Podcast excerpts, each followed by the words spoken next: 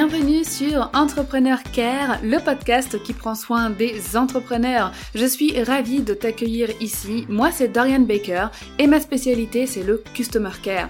Après plusieurs années à bosser comme manager Customer Care pour un groupe anglais de cosmétiques, j'ai décidé en 2019 de tout plaquer et de devenir entrepreneur avec comme seul objectif de t'apporter les connaissances et les compétences dont tu as besoin pour développer ton business grâce à la relation client.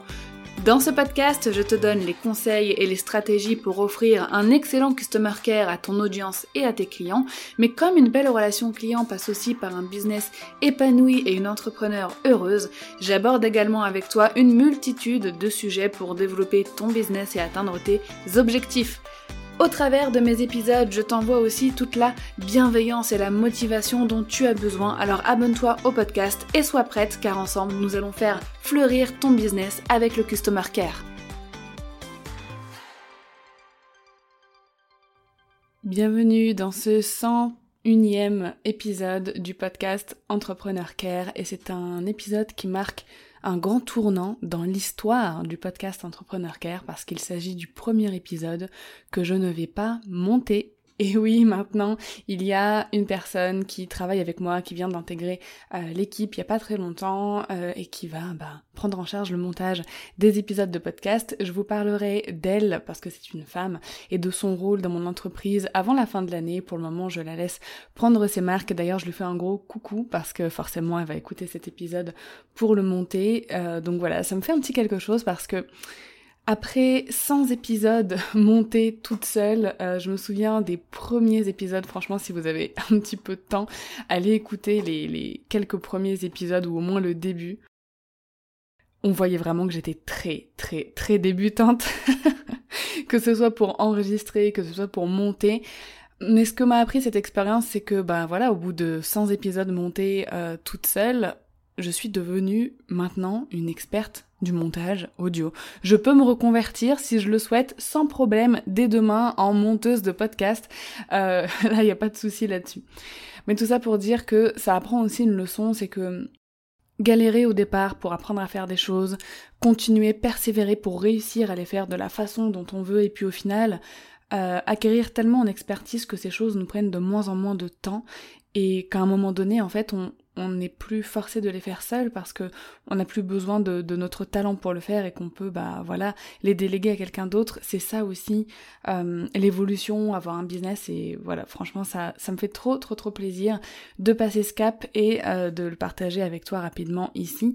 Mais si tu le souhaites je pourrais en faire un, épisode euh, un petit peu plus tard dans l'année pour te parler bah de, cette étape et de surtout tous les changements qu'il y a en ce moment dans mon business. Je pense que début 2022 ce sera un bon moment pour parler, pour faire un petit récap là de cette fin 2021 qui apporte énormément de changements dans, dans le business et dans, dans sa façon de, de fonctionner. Donc comme tu l'as vu, euh, l'épisode du jour parle de l'expérience client. Et avant de te parler vraiment de, des cinq conseils que je veux te donner pour que tu puisses avoir une merveilleuse expérience à offrir à tes clients, je vais te raconter une petite anecdote. Quelques semaines après notre mariage, nous sommes partis en lune de miel avec mon mari à Bali. C'était le premier voyage que nous faisions ensemble et on n'aurait vraiment pas pu rêver plus belle destination. C'était incroyable comme voyage et ce qui a vraiment contribué à nous offrir un si beau séjour là-bas, c'est l'hôtel qu'on avait choisi. L'hôtel s'appelait le Berry Amour Villa. Comme son nom l'indique, je pense que cet hôtel était spécialisé euh, en accueil bah, des jeunes mariés et il ne proposait pas des chambres euh, comme on peut le voir habituellement dans des hôtels, mais bien des villas individuelles avec piscine privée en, plus de ça, c'était juste magnifique. Donc voilà, déjà l'endroit était vraiment beau.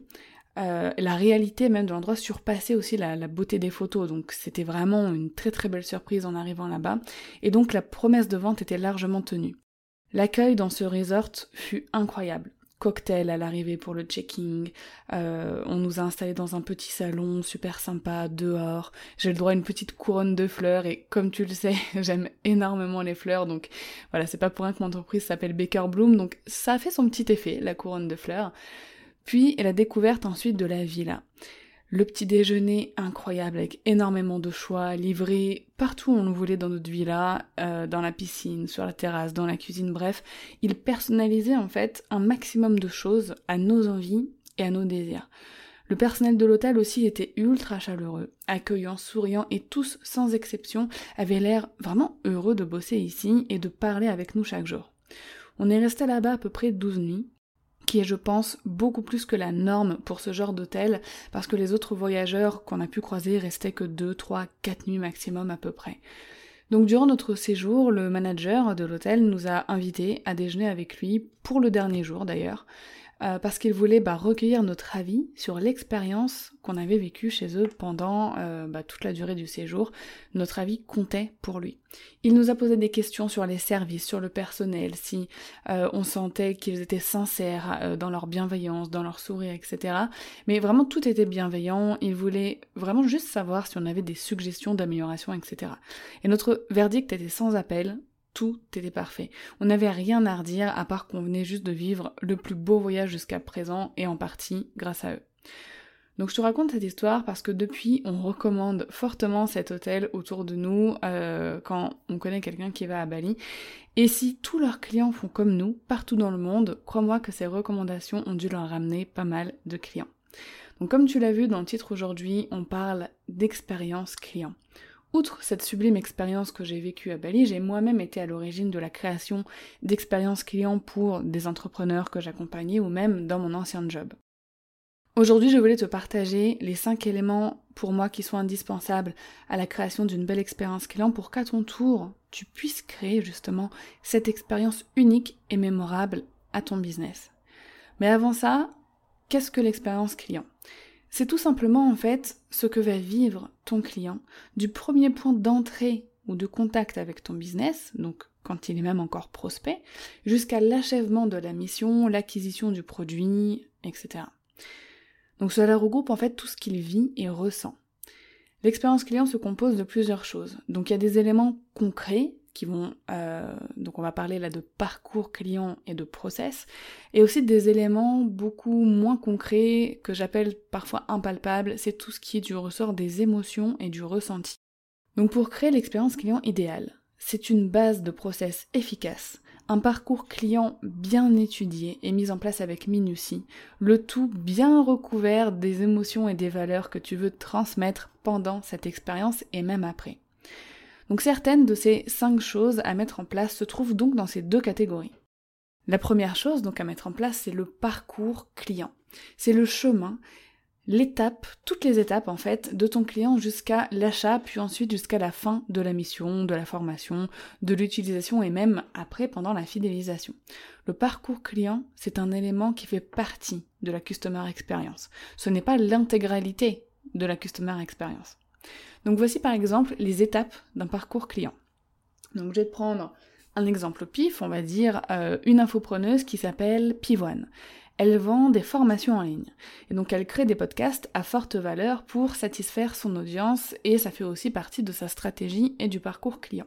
Dans son dernier épisode de, podcast, elle va partager avec toi euh, le lien d'un cours offert. Donc tu vas cliquer ensuite dessus, donc l'auditeur clique sur le lien et s'inscrit pour avoir accès à ce super contenu contre son adresse email. Il visionne le cours, apprend plein de choses et pendant ce cours, Pivoine lui propose d'aller plus loin avec un produit payant. Les jours qui suivent, il va recevoir plusieurs emails pour contribuer à lui apporter toujours encore plus de valeur et lui rappeler l'offre, souvent irrésistible et avec un temps limité ou un rabais. L'offre est si irrésistible qu'il investit finalement dans la formation. Pendant la formation, il a droit à un, accueil digne de ce nom, un suivi très personnalisé et une séance d'outboarding qui déchire. Une fois qu'il a terminé, il a accès à un groupe privé, par exemple, dédié aux anciens élèves pour continuer les échanges et les conseils. Dans ce même groupe privé, des coachings de groupe payants sont régulièrement proposés pour que les anciens élèves aient accès à encore plus de valeur et puissent aller plus loin dans la thématique que Pivoine aborde. Dans ce parcours très bien ficelé, le prospect passe par un contenu gratuit accessible à tous, un contenu gratuit sous condition d'inscription, une offre exclusive, l'achat, l'onboarding, donc l'accueil, le suivi et la fidélisation avec le groupe, et un upsell avec les coachings. Ensuite, je vais te donner ce même exemple de parcours client pour un produit, parce que là je te parlais de produit digital, là je vais te parler de produit physique. On tombe sur une publicité sur Instagram. Donc une nouvelle super marque de cosmétiques va sortir, le marketing et les promesses donnent vraiment envie, mais ce n'est pas encore dispo. Alors on laisse notre adresse email parce qu'on veut absolument être informé du lancement, tu vois. Avant le lancement, on reçoit toujours des emails avec des infos sur la fabrication, les produits, les valeurs, et ça donne encore plus envie. Le jour du lancement, on reçoit la nouvelle et on peut enfin accéder au produit avec un très joli cadeau pour toute commande, donc par exemple un beau tote bag. On fait notre première commande et en la réceptionnant, il y a dans le colis un mot manuscrit de la fondatrice, des stickers, des échantillons et le produit commandé, ainsi que le sac offert. Le tout super bien emballé, c'est beau, on sent qu'on a pris soin de notre commande. On reçoit bien sûr des emails ensuite pour nous tenir informés de la livraison et quelques temps plus tard, un email pour nous demander notre avis. Régulièrement, on continue de recevoir des emails encore basés sur nos commandes, nos besoins au niveau de notre peau. Les recommandations sont personnalisées et on nous propose souvent des cadeaux en plus, parfois même surprises dans nos commandes la marque lance un programme de clients ambassadeurs euh, pour aider à créer en fait les futurs produits de la gamme. On se sent impliqué, pris en considération et on, rachète nos produits forcément quand ils sont finis. Ici, on a une première approche avec une publicité, comme ça se fait maintenant beaucoup sur les réseaux. La création d'un désir et hop, le futur client dans la liste email. Des exclus, des cadeaux, une livraison et un colis aux petits oignons une fidélisation bien réfléchie pour garder le client le plus longtemps possible. Donc tu vois toutes ces étapes par lesquelles passent les clients, c'est ça en fait le parcours client. Et toi, quand on tombe sur un de tes posts Instagram, où ça nous emmène?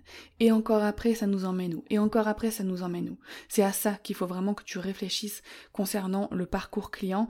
Ce n'est pas euh, de faire quelque chose forcément en one shot sans but pour ton client derrière. Alors, ce n'est pas forcément toujours d'amener à un produit payant. Ça peut être voilà de passer par plusieurs contenus gratuits pour donner vraiment un maximum de valeur pour créer du lien avec ton client, mais on est en business, tu as une entreprise, ton but c'est quand même de vendre. Donc la finalité du parcours client, ça doit être l'un de tes produits.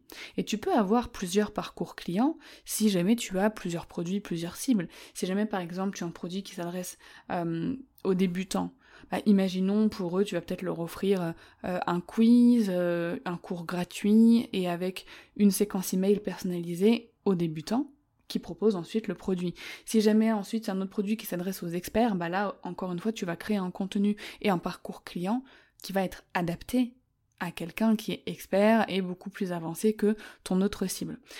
Donc c'est vraiment ça. Essaye toujours de penser à ton parcours client et tu peux même partir de ton produit. Euh, c'est-à-dire que avant d'acheter ton produit, c'est quoi l'étape juste avant? Et encore l'étape juste avant Et encore l'étape juste avant, comme une sorte de rétro-planning, une sorte de rétro-parcours client. Ensuite, la seconde chose à mettre en place, ce sont les process. De ce parcours client vont découler des process que toi, tu vas mettre en place dans les coulisses de ton business pour que tout roule comme avec une Lamborghini, des automatisations surtout, des automatisations. Tout doit être clair de ton côté. Quand il s'inscrit, euh, quelles actions doivent s'activer ensuite? Quand il achète, quelles autres actions doivent s'activer euh, juste après? Qu'est-ce qui se déclenche, etc. C'est un petit peu de la logistique, c'est le mécanisme de ton parcours client.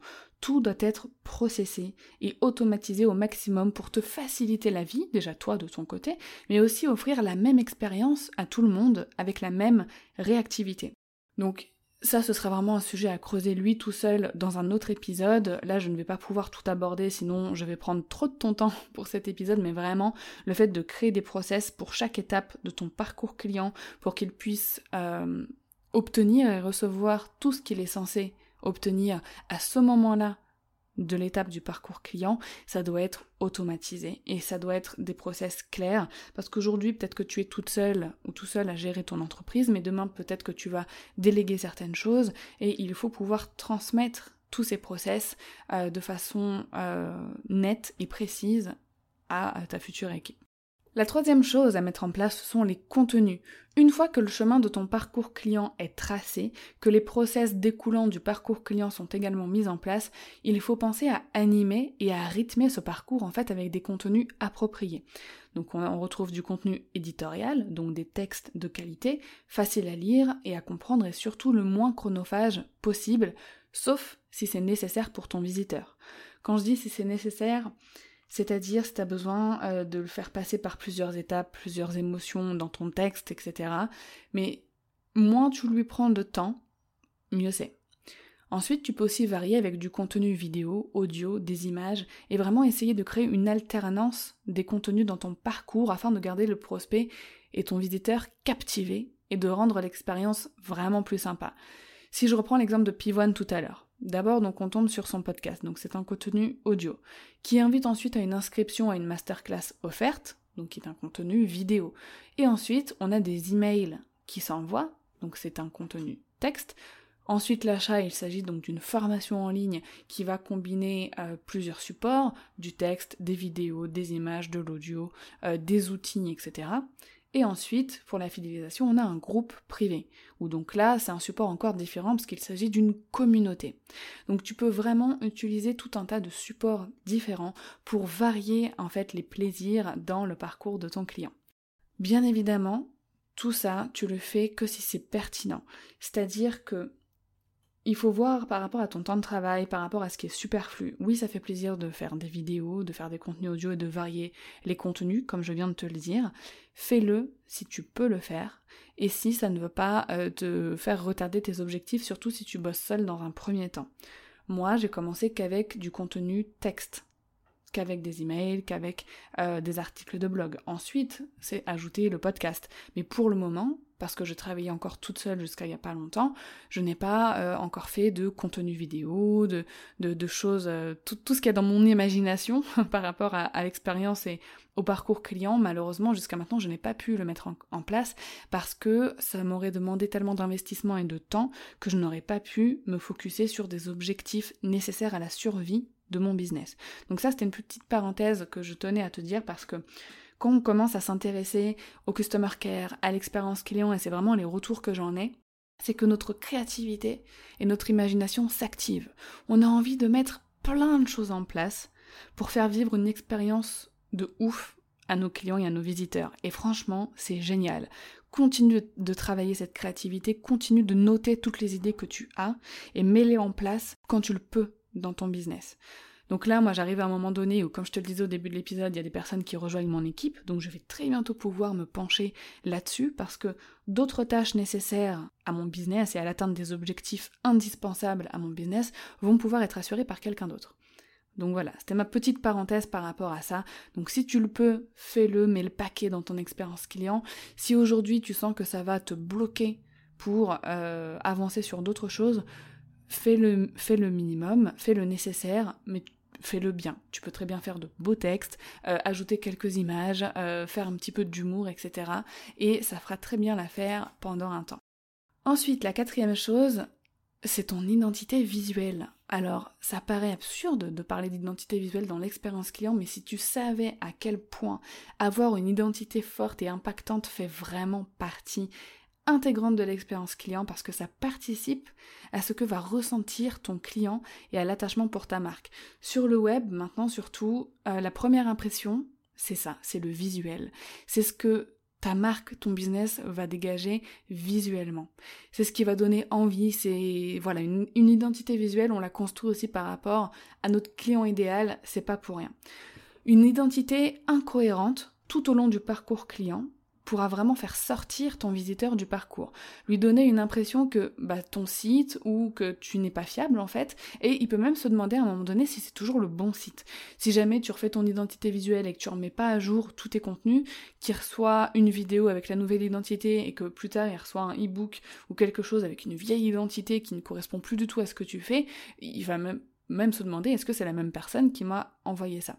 Donc je vais pas approfondir de nouveau euh, le sujet du branding et de l'identité visuelle parce que j'en ai parlé déjà dans deux épisodes dans ce podcast. Donc on a l'épisode 68 que j'avais fait avec Swan Callen qui est euh, spécialiste en happy branding et donc on avait parlé de comment avoir un branding mémorable avec sa marque. Donc tu peux très bien utiliser tous les conseils de cet épisode pour euh, les incorporer bah, à ton identité visuelle et à ton expérience client. Et il y a ensuite l'épisode 77 qui se nomme Comment brander ton customer care. Donc en ressources complémentaires, je te conseille vraiment d'aller écouter ensuite ces deux épisodes euh, pour cette partie de ton expérience client. Voilà. Après, il n'y a pas besoin au départ d'investir énormément. Euh, si tu n'as pas encore d'identité forte, tu fais au plus simple au départ. La simplicité, c'est toujours la meilleure des décisions.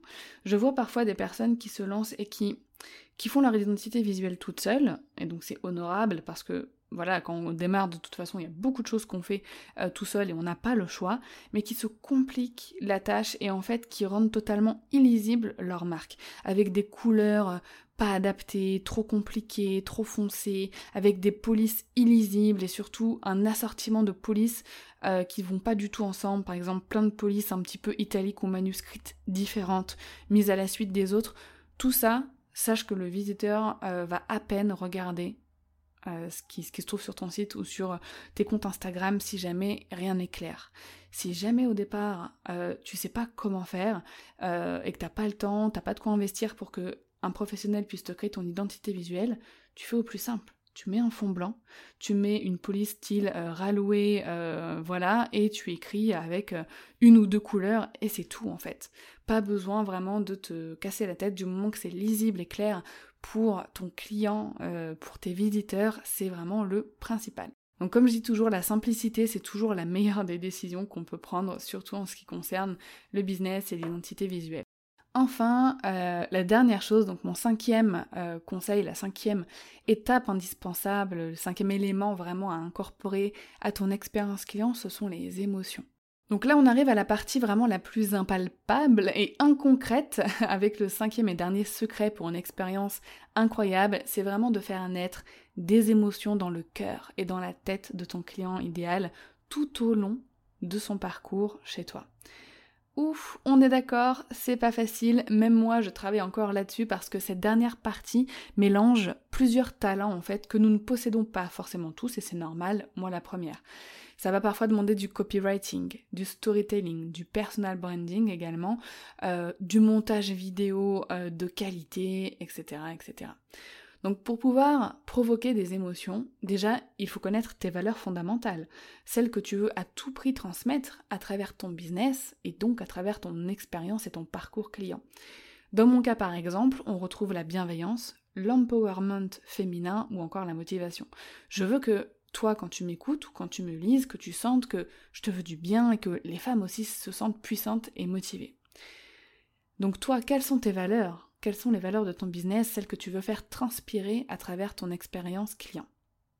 Vraiment, pose-toi vraiment ces questions et définis au moins trois valeurs essentielles qui représentent ton business et euh, qui représentent aussi ce que tu veux que les gens ressentent par rapport à ton business. Est-ce que tu veux euh, qu'ils euh, aient l'image d'un business qui les fait rire? Est-ce que tu veux du fun? Est-ce que tu veux qu'ils se sentent compris, soutenus? Enfin voilà, vraiment, c'est à toi de définir ça. Maintenant, Comment on fait pour provoquer ces émotions en lien avec tes valeurs? Tu y déjà de l'intention. Ça, c'est une étape indispensable à tout ce qu'on fait, que ce soit en business ou même dans la vie, c'est avoir l'intention sincère de le faire. C'est pas de se dire ok bon allez je vais placer ce mot-ci par là et ce mot-là par là euh, pour donner l'impression que euh, je fais ressortir telle valeur, c'est non. C'est vraiment je veux que ces personnes ressentent ça. J'ai l'envie profonde de provoquer telle ou telle émotion euh, chez mes visiteurs. Ensuite, tu vas utiliser le champ lexical de ces valeurs. Donc si jamais tu as la bienveillance, bah, tu vas utiliser le champ lexical de la bienveillance, le champ lexical de la motivation, de l'empowerment, etc. C'est hyper facile à trouver sur Google, tu tapes champ lexical de et ensuite ta valeur, la motivation, et tu vas tomber sur des sites qui vont te donner toute une panoplie de mots qui entrent dans le champ lexical euh, de tes valeurs, et tu auras juste ensuite à les conserver, à les noter et euh, à les utiliser dans tes textes, dans tes vidéos, dans tes audios, etc. Ensuite, tu peux bien évidemment te former au copywriting ou au storytelling ou encore déléguer la rédaction de certains textes à des professionnels comme moi j'ai pu le faire pour certaines de mes pages de vente par exemple. Alors bien sûr tu peux y arriver seul, ça c'est sûr, ça va vraiment dépendre euh, du temps que tu as à investir aussi pour te former, pour écrire, pour travailler tes textes, pour monter tes vidéos, les enregistrer, etc. Alors ce qui est super important à retenir de cet épisode, c'est que l'expérience de tes clients se compose vraiment d'éléments très concrets, comme on l'a vu le parcours client, les process, ton identité visuelle, les contenus aussi qui doivent être incorporés, euh, et des éléments du domaine des émotions afin que l'expérience client soit unique à ton business, mémorable et te permette d'accueillir de plus en plus de clients et de les fidéliser. J'espère que tu as aimé cet épisode, je te remercie de l'avoir écouté jusqu'au bout et vraiment si tu l'as aimé et si tu aimes mes contenus, je t'invite à me laisser une note sur Apple Podcast spécifiquement et un commentaire si tu en as la possibilité parce que ça m'aide énormément à faire connaître un petit peu plus mon podcast, à le diffuser à un maximum de personnes. En attendant l'épisode de la semaine prochaine, je te souhaite une merveilleuse journée.